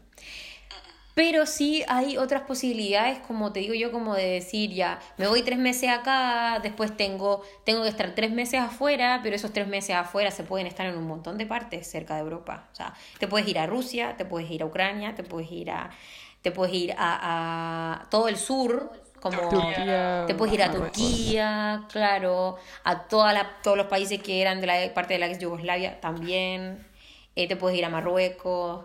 Entonces uno tiene que ser un poquito como inteligente en ver esas, esas variables, pero tú perfectamente podrías estar viajando como nueve meses sin ninguna visa, como, ¿me entiendes? Tres meses aquí, tres meses afuera, tres meses adentro. Sí, puedes encontrar un balance de todo todo es, eh, mi, mi, frase del año es, todo es, bueno, en inglés es como everything is figureable, es como todo tiene, como todo tiene solución, pero más bien es como que todo tiene una manera de hacer las cosas. O sea, si tú quieres, tienes un objetivo o quieres hacer algo, hay maneras de hacerlo. Es como que nada más tienes que buscar ir como que calándole, pero todo, todo lo puedes... Pero es como tenerlo claro, ¿sabes? Como que, ok, te quieres ir de viaje, y puedes mover todas las piezas del rompecabezas para lograrlo. Y dejar de poner pretextos, porque eso es lo que hacemos mucho, ¿no? Como que... a mí me pasa mucho cuando hablo con gente, por ejemplo, mis primos, volviendo con mis primas, que es como que me canso con esas mujeres. Porque es como, pa, por ejemplo, digo, vengan a visitarme. ¿Con qué dinero? No, es como de, güey, pues trabaja un... O sea, ¿sabes cuánto ocupas? Ni siquiera sabes cuánto ocupas para venir. Ni siquiera, sabes, ni siquiera has investigado cuánto cuesta el pinche boleto de avión, güey. O por ejemplo, tengo una persona que si algún escucha el podcast me, me, va a odiar porque sabe que estoy hablando de ella. Me dice, no, ya, me quiero hacer un, este, un intercambio a Alemania. Y me dice, ya, este, pero le dije a mi mamá, me dice, a mí me gustaría irme en enero. Me dice, pero le dije a mi mamá, y mi mamá me dijo que, que el siguiente verano del 2019. Le digo, oye, pero a ver, ¿a dónde, a, qué universidad? Me dice, no, pues no sé. Y luego, es que tienes que, a ver, es que estás empezando todo mal. Primero que nada tienes que ir a la escuela y decir, a ver, ¿con qué convenios tienes para hacer el intercambio? Investigar todos los requisitos, investigar todo lo que necesitas y con esa información de que ya estás decidida a qué universidad, cuándo y todo, ir con tu mamá y decirle, mamá, mira, esta es tu universidad que tiene esto, esto y esto, ocupo esto y me quiero ir en enero. Obviamente tu mamá te va a decir, ok, hija, no hay pedo, lo hacemos. Pero si vas como de, oye, ma, pues quiero hacer un intercambio, pero es como, quiero hacer un intercambio y ahí muere, pues obviamente tu mamá te va a decir, sí, hija, chido tu cotorreo, este, ya el próximo año lo vemos, y se te va a olvidar para el próximo año. Entonces como que la gente no sabe que aquí lo que tienen que hacer es realmente decidirse por algo e ir a por ello con todo. Entonces yo a mi prima le dije, ¿sabes qué, güey? No me vuelvas a hablar hasta que no sepas la información de a dónde quieres irte y con qué y qué necesitas y Es verdad. Sí, yo, yo, yo creo igual a, como independiente de todo, como que como que hay gustos para todo, como que hay gente que le, que, le puede resultar y le puede funcionar hacer un viaje muy largo, hay gente que no tiene ninguna intención de hacerlo, hay gente que le gusta ir todos los años al mismo lugar y también está bien. La cosa es como si uno le gusta y tiene como la inquietud de hacer algo, como intentarlo. Como, eso es lo que yo pienso, porque tampoco siento que todo el mundo le guste hacer la misma lo, lo, mismo, y por eso quizá hay gente que no lo entiende. Como, sí. porque, pero la cosa es como decir, ya, yo tengo ganas de hacer este tipo de cosas, o, o, no, o no tengo ganas de hacer esto, o pero la cosa es no quedarse como en el camino de decir, ay, no lo hice. Como... Claro, como no arrepentirte de no haberlo hecho, de no haber tomado las riendas de tu vida, que es lo que... Porque yo, claro, yo también puedo entender que quieras vivir en tu pueblo toda tu vida y que eres feliz ahí. Y, eso, no judgment. Pero sí es eso como el hecho de ser honesto contigo y como que quieres y que realmente si no lo estás haciendo sea porque no quieres hacerlo y no porque te dé miedo o porque estás poniendo pretextos, o porque tu mamá no te dejó, o porque no tienes dinero. O sea, es como, realmente si no estás haciendo las cosas que sean por las razones correctas, y es porque, por ejemplo, yo lo que tú hiciste, no lo haría. Yo no puedo estar un año sin mi... Digo, ahora en China sufrimos de que era como de cargando las maletas, este, no hablando, o sea, yo mm, siento que lo, lo mejor de 18, 19 años Pau lo hubiera logrado por tres meses. Pero inclusive siento que aún en mis buenos años de juventud, no hubiera podido aguantar un año de no tener una casa del cual llegar. O sea, yo eso lo admiro mucho, pero siendo honestas, como no lo hubiera logrado. O sea, como que me hubiera agotado mucho y, y, y, y no sé, como que siento que no... Soy más como de... Y sobre todo ahorita en el tipo de vida en el que estoy, como que lo valoro mucho, que siempre he sido como de quiero viajar y todo, pero me gusta esta idea de poderme pegar dos buenos viajes al año. Y, y ahora ya que, después de China, Jaime y yo fue como de, güey, lo que vamos a hacer de ahora en adelante es cinco días de chinga y cinco días de estar en un lugar en la playa tirados. O sea, ya estamos entrando en esa fase de nuestras vidas en las que ya queremos no chinga, sino disfrutar, como relajarnos. Antes era como de, era como de mm, estar en un hotel cinco estrellas, eh, cinco días en la Riviera Maya, qué horror. Y ahora es como de, güey, por favor, necesitamos un todo incluido en, la Riviera. Pero es como, pues hay etapas para todo. Ahorita estamos como dando el abuelazo, Hagen y yo, y ya queremos el nuestras buenas chingas. O sea, ya nos hemos dado viajes de, cuando fuimos a Italia, hacía un calorón y era como tres horas, eh, tres días en Roma, tres días en Florencia y tres días en Venecia.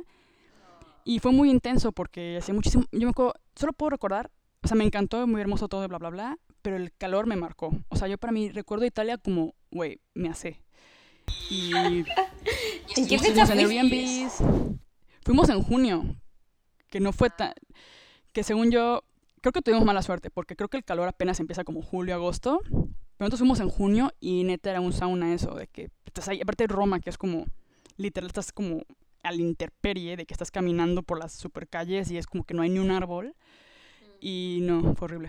Este, entonces llegó un punto en el que fue como, ya, o sea, ya, queremos como...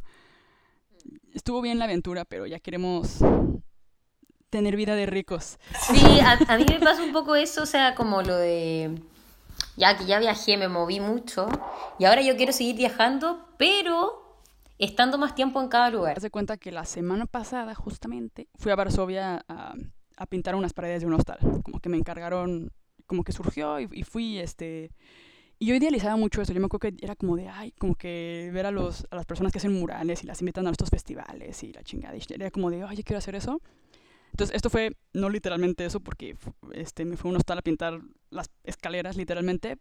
Pero fue como mi primer acercamiento a una experiencia del estilo. Y ya estando ahí, eh, me di cuenta que, que, estaba sola y que me, y me aburría. Por ejemplo, iba a comer a los restaurantes sola, ¿no? Comí en restaurantes todos los días porque ya como que estoy en mi etapa de ya no, ya no quiero comer en Burger King. Pero ese momento en el que te, por ejemplo, vas a cenar, ¿no? Y es como que mesa para uno y yo, sí. y sentarme sola y como que hubo un día que me puse un podcast mientras comía. Y me comí, me chingué. Estuve, en Barcelona me, me tragué tres pizzas, o sea, en diferentes días tres pizzas yo sola, así de que... Pero me acuerdo que estando ahí me, sentí sola. O sea, como que he viajado sola antes y fue una buena experiencia. Pero me acuerdo que ahora pensé como de, güey, no, ya no me gusta viajar sola, o sea, como que ya estoy acostumbrada a viajar con Javier, por ejemplo. Y como que me aburría, y como que estaba en las calles yo sola, y luego me senté en una banca yo sola, o sea, como que fue, me sentí muy sola ahora que estoy en, en, Varsovia. Y me acuerdo que le decía a Javier como de, es que, no sé, o sea, como que ya... No es que desprecie viajar sola, porque siento que cuando he viajado sola he aprendido mucho de mí misma y ha sido como un reto y así. Yo ahora que estuve en China y todo. Pero siento que en general paso mucho tiempo en mi vida sola, porque por ejemplo que estoy en, Polonia, estoy en el taller yo sola trabajando, estoy en mi casa, o sea, como que he tenido una vida un poco aislada acá por el idioma, por, porque también yo me he aislado porque no he querido salir, o qué sé yo. Pero como que ya no quiero también estar sola cuando viajo, o sea, como que ya estuvo bueno de tanta soledad. Y este, y, de hecho te quería preguntar eso, como, hubo momentos en los que dijeras, güey, me siento sola, o sea, como estar, estar sentado en un restaurante rodeado de gente, viendo como chicas con sus amigas echándose el prosecco y bla, bla, bla, y tú sentada con tu pizza pensando como, güey, ¿por qué estoy aquí sola? ¿No, no te pasó eso? Es que yo creo que tenía como distintas etapas en, en, el, en el viaje. Entonces, al principio al principio, bueno, igual me quedé en casas de amigos, entonces de repente salía sola, pero después volvía y había gente. O, en algún momento en el viaje que dijeras, güey. En lo mismo en las hostales. Sí, y además de que tuve como mi etapa más entusiasta de que em, eh, estaba así como y entraba a todos los museos, iba a todos los lugares, iba ah, ah. Entonces yo, había tantos lugares que yo quería ver, que verlo solo o verlo con alguien estaba igual. Así como que... Porque, y son cosas que quizás otra persona se hubiese aburrido conmigo. Como quiero recorrer todo este museo porque me gusta y escucho todo el audio guía, eso lo hace sola, como que ¿me entiendes? Como que después escribo lo que quiero, no sé, lo que hice, hago un par de cositas, como que entonces, a ver, lo que yo sí siempre tenía como algo que hacer si es que estaba como en un café. Como que yo siempre me encantan los cafés y voy y todo y es como un panorama para mí. Y en el viaje sola fue un panorama mayor porque era como, a ver, me hubiese gustado que me hubiese dado como para ir a tomarme un copete sola, pero no me dio para eso.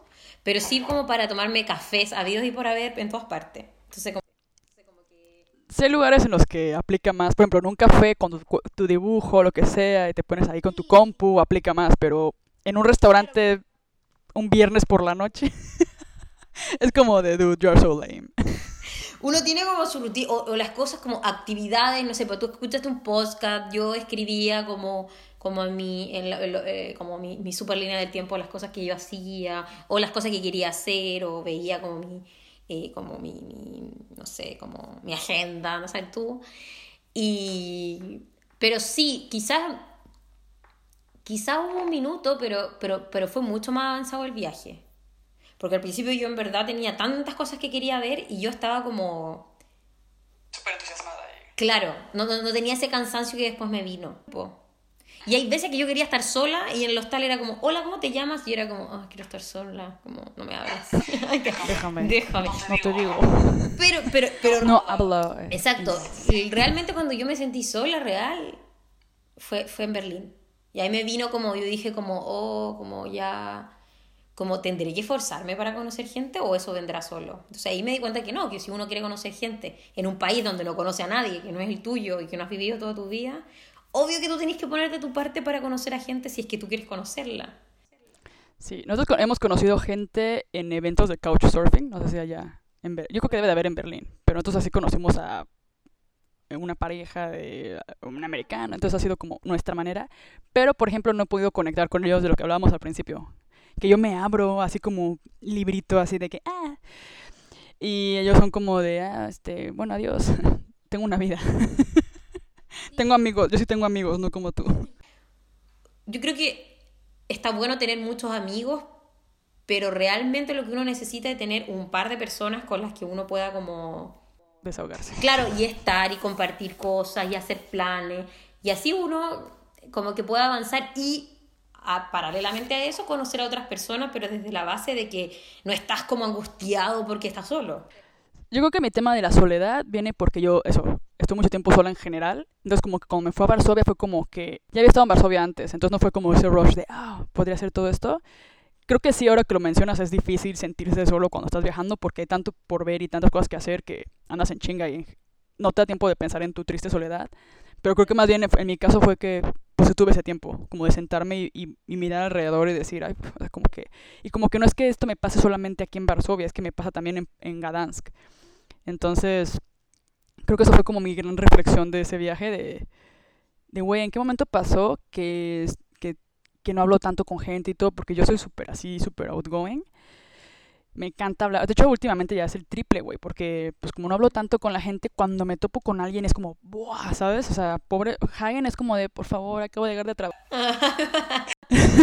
y yo, pero es que escúchame, tengo todas estas ideas. Es que quizás como que, claro, lo que a ti te pasó con ese viaje es que es tu mismo estilo de vida, pero puesto en otro, en otro contexto, entonces eso te, lo, te hace como sentirlo, y más encima sin Hagen. Bueno, para ya cerrar este capítulo, estoy viendo que ya nos enrollamos un buen. Eh, tengo una sección que le llamo de mujer a mujer. Ya. y es como para hablar un poco de. como cosas más de mujeres. Entonces, eh, en, en, en, este caso, en este contexto, quería saber como si tú te sentiste en algún punto. Porque viajar solo es como un tema, pero viajar solo y siendo mujer es como todavía un poco, va un poquito más allá. ¿En algún punto te sentiste como, no sé, en riesgo por ser mujer o como alguna situación que te haya pasado nada más como por el hecho de ser una mujer latina viajando en Europa? Mira, la verdad es que es que así como un hecho puntual, no. Como que, a ver, lo que pasa es que uno, primero ya uno es mujer y todo, pero también si uno ha vivido en Latinoamérica, uno tiene como ciertos cuidados como de por sí en su mente que quizá una persona de aquí no tiene. Entonces, entonces aquí de repente te dice, no, esto es muy peligroso, no sé cuánto, y uno, tiene las precauciones, pero normalmente está súper bien, como que no pasa nada. Punto uno, esa es una cosa. Lo que sí, yo sí siempre, sí sentí yo como miedos a veces. Como que nunca me pasó nada en todo el rato, en todo el viaje que tuve y tomo madera. Eh. Nunca me robaron, nunca me pasó en una situación como desagradable, excepto a, mí, digamos, viajando sola. Eh, pero sí, yo siempre tenía como ciertos cuidados que quizás un hombre no tiene, como por ejemplo, como en, en las llegadas a los lugares. Yo siempre trataba de que las llegadas de los lugares fueran con luz, como hacer coordinar los viajes para viajar toda la noche, pero que me llega, pero llegar en la mañana. Eh, o, si llegaba en la noche yo me quedaba esperando en la estación de buses. ¿Me entiendes? Como que yo sí tenía las precauciones, a mí nunca me pasó nada, pero yo en mi mente sí pensaba que me podía pasar algo, entonces yo hay ciertas cosas que no hacía. En lugares que me parecían más riesgosos. Acá en Berlín uno anda donde quiere, cuando quiere, da igual. Como que a mí aquí yo nunca me he sentido mal. Pero sí en otros lugares que son un poco más desconocidos, que la gente va a tener como barreras de idiomas más grandes, o que yo no voy a poder entender, sí tomaba más precauciones. Y, y sí me pasó un par de veces que sí llegué en la noche y estaba así como, oh, como...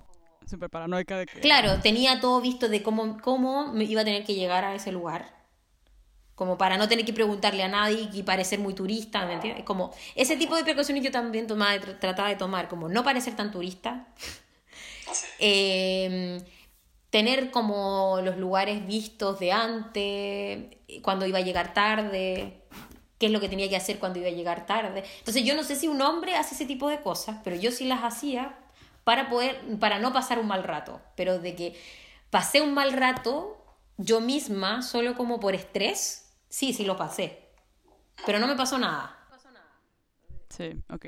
Como que además se prevenido. Yo siento que sí tiene que ver con haber crecido en Latinoamérica, que tienes otro, otro chip. Como del celular, el no sé qué. y ahora que, ahora que estuvimos en, en Hong Kong, casi nos roban la cartera.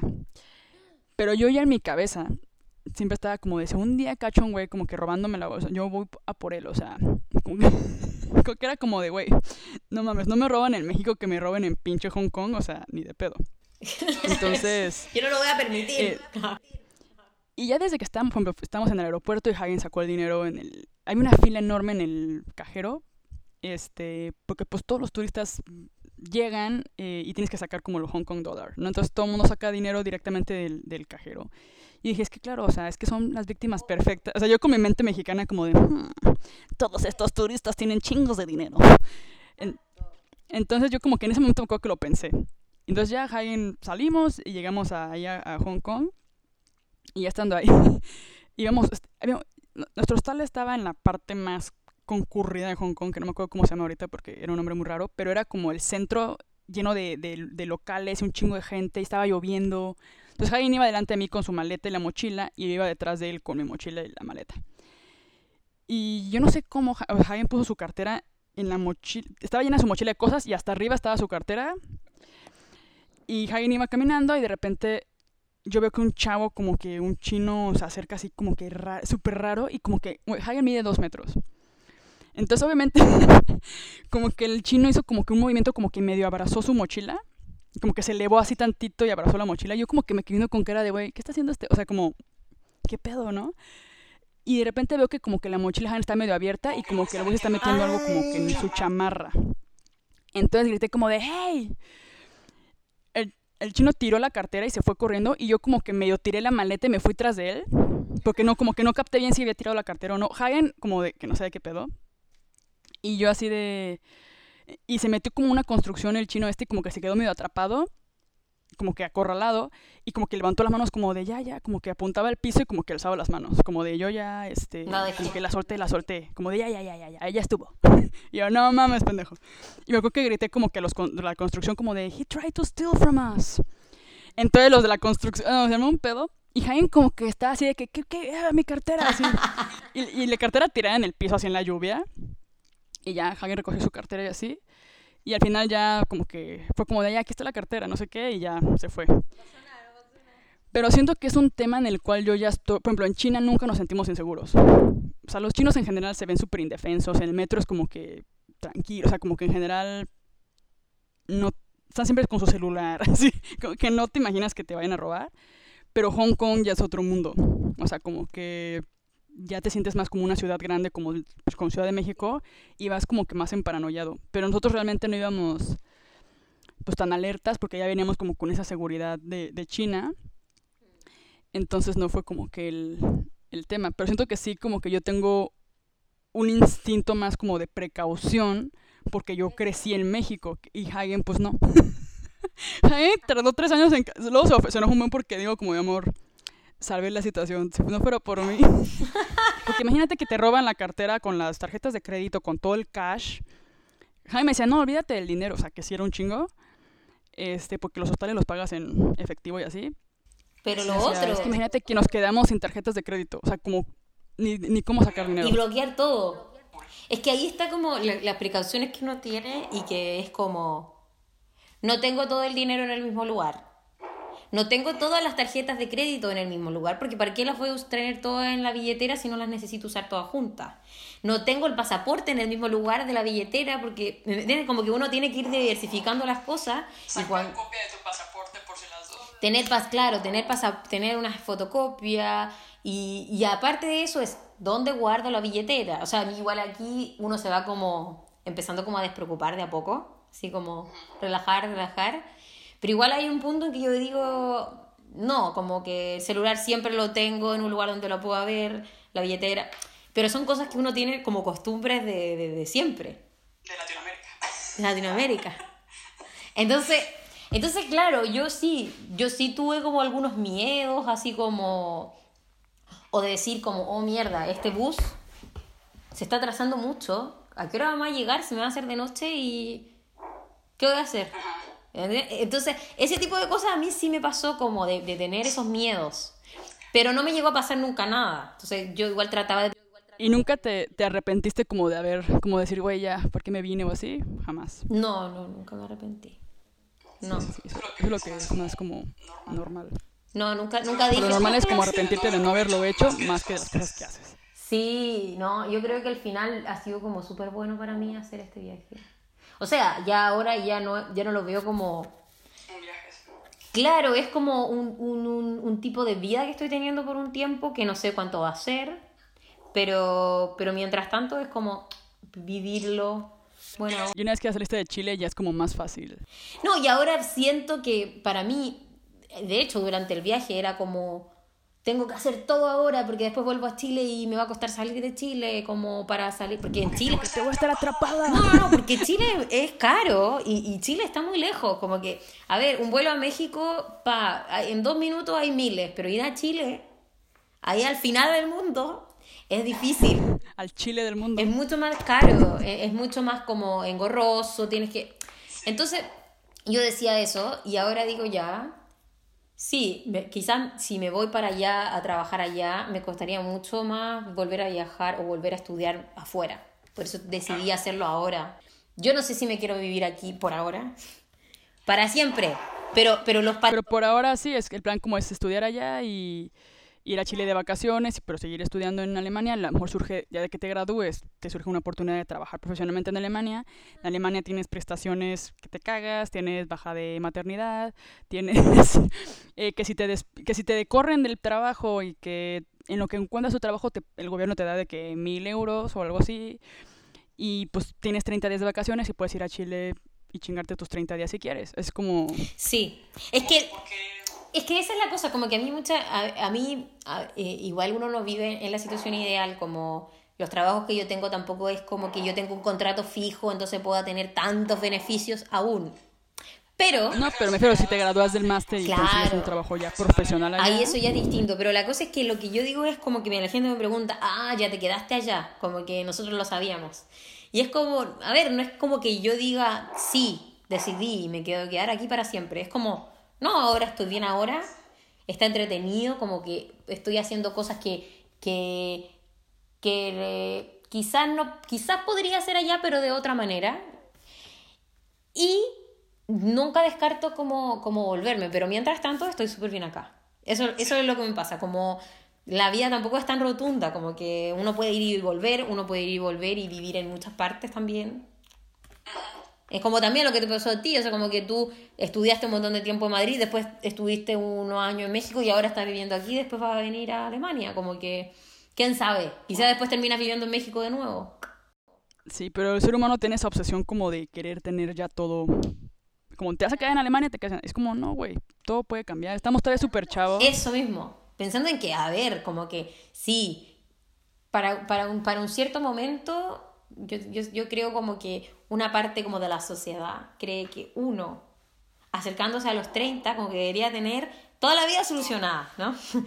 Pero después, cuando la gente tiene 50, piensa, oh, cuando yo tenía 30 era tan joven. Entonces, como vivir como en, en, en, en esa como envejecimiento prematuro es como súper ridículo, porque uno no, no disfruta lo que está pasando ahora, como porque, no, es me el nombre de envejecimiento prematuro. Yo tenía eso, güey. Yo tenía eso del envejecimiento pre- prematuro. Apenas ahora que estoy literal a punto de cumplir 30 años, digo, güey, no. Me rehuso. Me rehuso a creer que ya estoy vieja, güey, y que ya tengo que tener todo claro. Y porque, a ver, como que uno, no- como que tiene energía, la cosa es las energías que tú tengas y obviamente que es complicado cómo voy a vivir cuando sea viejo y todo y eso, pero yo pienso que, que a ver, mientras tanto aún hay tiempo como para poder como investigar, como desarrollar las cosas. Aprender cosas. Claro, porque por quedarse en lo seguro que te vas a quedar ahí todo infeliz, como que tampoco tiene mucho sentido. Yo creo que depende de lo que a ti te, te pone contento. Si uno, uno es una persona mucho más como tiene las cosas súper definidas y quiere trabajar en una empresa tal y con eso está perfecto, como viene allá por ti. Pero hay otra gente que como nosotros, no, que las cosas como que no son tan claras quizás, como que tú, tú, tú, las ideas como que no, no, no son tan lúcidas y uno tiene que ir viendo qué pasa en el camino. Sí. El hecho de que quieras ahora estudiar un máster, por ejemplo, ¿cuántos años tienes? 28. En México casi casi que a esa edad ya tendrías que estar, o sea, tengo una prima que quería estudiar, otra de mis primas, otra de mis múltiples primas que tengo con issues, me dice que ella quería estudiar una carrera, pero estudió otra y luego se graduó de la otra y fue como de, estoy pensando en estudiar la carrera que quería estudiar desde un principio. Pero ya es muy tarde. Y tenía de que 22 años, güey. Y es como de, es que no ya, porque se me va a ir la vida. Y es como de, güey, eres un moco. O sea, estudia la otra carrera, por favor. Este, en vez de que estés toda tu vida. O sea, como que el hecho de que creen que, que ya se les acabó el tiempo. No sé si eso pasa en Chile, pero es que en México es casi, casi que ya, güey, ya, no, estudiar otra carrera es impensable. Y como vives en Europa y ves, este, em, chavos que están todavía estudiando, que están haciendo un máster, que van a hacer un doctorado, que, eh, por ejemplo, Hagen, hace poco no sé qué hablamos y me dijo, no, pues yo estaba, me acababa de graduar. Y era cuando yo ya, yo ya tenía mi taller en México. Y con cara de, güey, ¿a qué edad te graduaste? me dijo, no, pues 27, algo así. Y dice, pues yo estuve un año en, en Australia, lo regresé y como que bla, Y, y como que es más relajado, es como de, güey, pues estamos chavos, o sea, ¿qué pasa?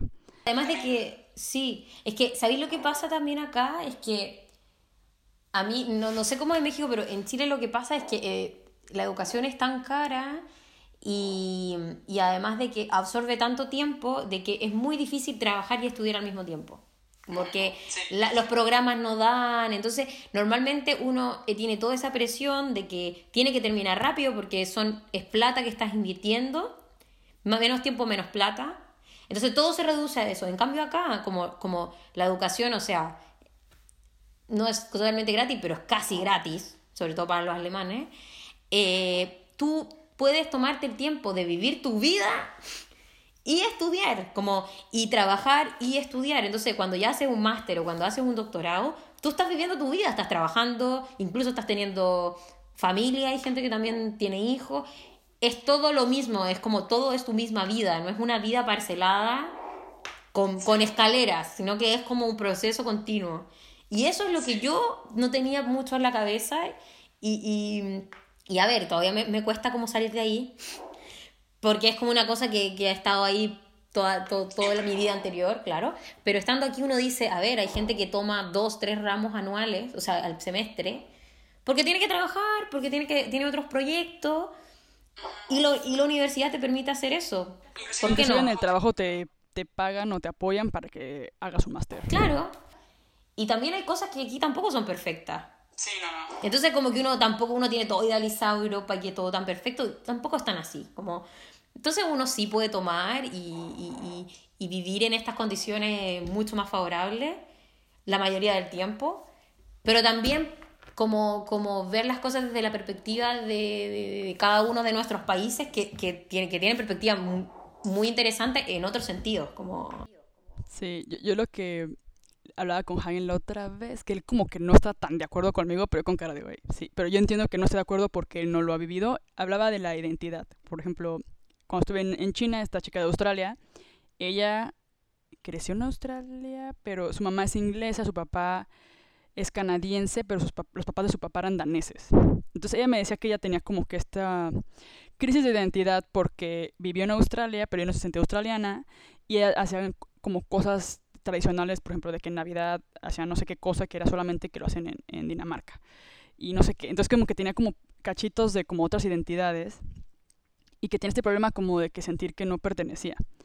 Y yo le decía como de, yo nunca he pensado en eso, pero para mí está muy claro que yo soy mexicana y me mama decirlo, güey. O sea, estoy acá y es como, ¿de dónde eres México? Y todo el mundo, ¡Oh, México, yo, y, estoy orgulloso, pero no es como un tema patriótico, no es un tema como de, de México es mejor, no, es como un tema de, de que me define, de que a mí me encanta estar limpiando, cantando rancheras y me encanta como el la, la, música, me encanta la comida, me siento muy orgullosa de eso. Me siento muy orgullosa de nuestras playas, me siento orgullosa de mi gente, me siento orgullosa de...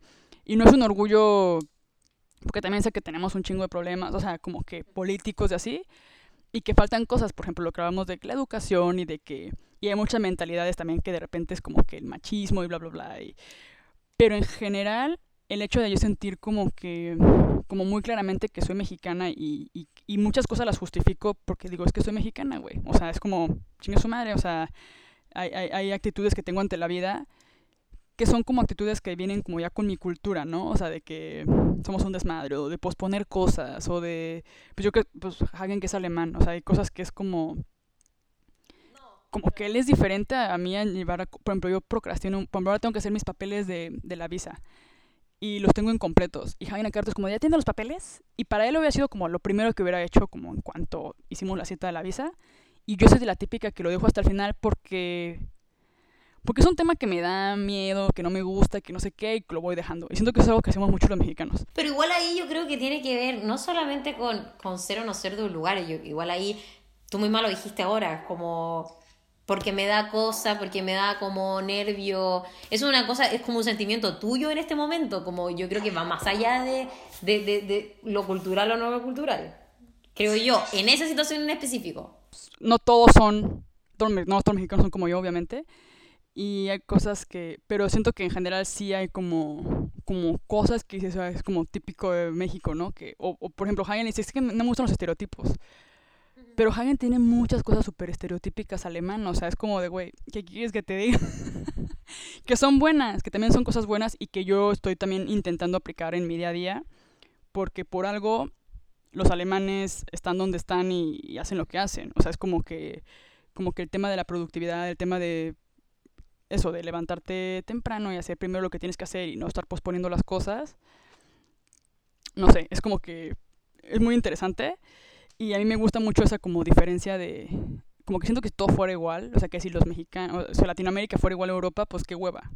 O sea, como que siento que está muy padre tener esa diferencia entre que vas a un país o vas a otro lugar y que es como, el, pues ahora que fuimos a China, pues los chinos también son súper diferentes, ¿no? Tienen cosas que para ellos son súper normales y que para nosotros son como de, dude, disgusting. Pero pues a ellos les da asco, por ejemplo, que tú agarres la comida con las manos.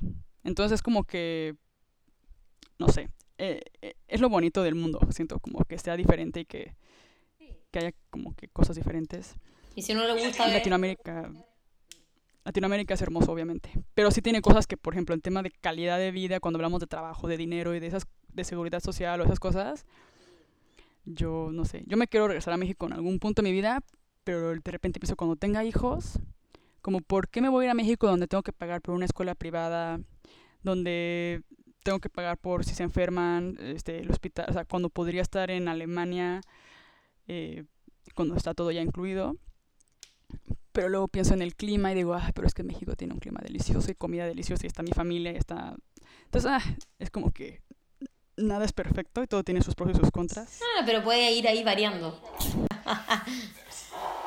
ya vos loca. Estoy próxima a tener mis clases de alemán. Oh, shit. Ok, muchas gracias por esto. ¿algo muy quieras divertido. a- agregar, quieras recomendar, algunos tips que puedas dar a Ay, nuestros oyentes. ay, no sé. No, no sé, yo siento que uno, eh, que sirve mucho, uno averiguar cosas, como pensar lo que uno quiere hacer y ver y, y cuáles son tus intereses. Y también en función de eso, ver experiencias de otras personas para ver realmente que, que hay cosas que no son tan difíciles o hay cosas que sí lo son. Entonces uno puede ir como armando su propio como camino. Pero no tiene por qué ser como invertir la rueda de nuevo, como que uno a partir de como experiencias de otros también puede sacar como buenas cosas y claro, buenas ideas y también poder inventar como tu, tu, tu propio como tus propias ideas nuevas, no sé, pero es como lo que se me ocurre como básicamente si es que alguien está pensando como en no sé, como en lanzarse. Sí, láncense. Claro. Hay muchas maneras de hacer las cosas. Ok, Adri, muchas gracias. Suerte en tu clase de alemán y nos vemos en Berlín Próximamente. Aquí te espero con unas cervecitas. Un beso. Chao. Besos.